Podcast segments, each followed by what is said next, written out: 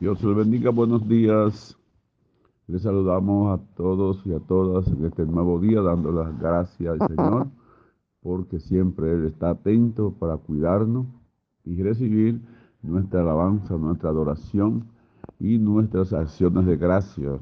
Todos los días, eh, siempre nosotros debemos de abrir nuestra boca para darle gracias al Señor.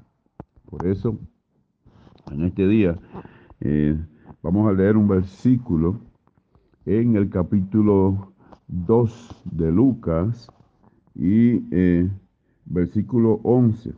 Y dice, en el nombre del Padre, del Hijo y del Espíritu Santo, que os ha nacido hoy en la ciudad de David un Salvador, que es Cristo el Señor.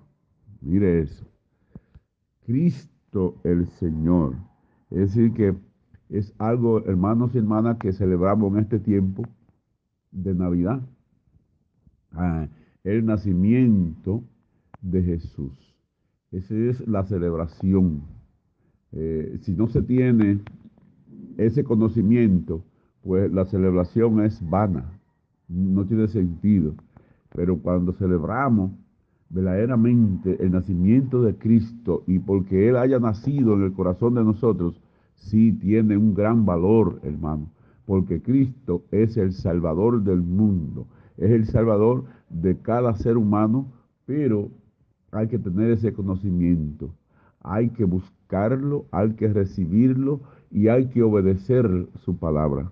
Si no, tampoco eh, se va a recibir eh, la salvación la cual Él vino a dar, a traernos a todos nosotros encima de esta tierra.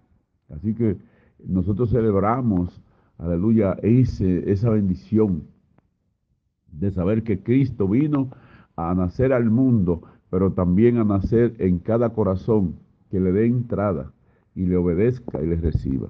Así que en este día le dejo esta palabra para que usted la analice y usted dé gracias al Señor por su salvación usted abra su boca y confiese con su boca que Jesucristo es su Salvador.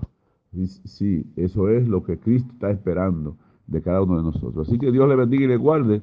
Y adelante, hermanos y hermanas, hay amigos, todos familiares, buscando la presencia, buscando el estar en la presencia del Señor y teniendo a Cristo en nuestros corazones para que así la, nuestra celebración sea real. Dios le bendiga y le guarde, seguimos firmes en el Señor. Bye.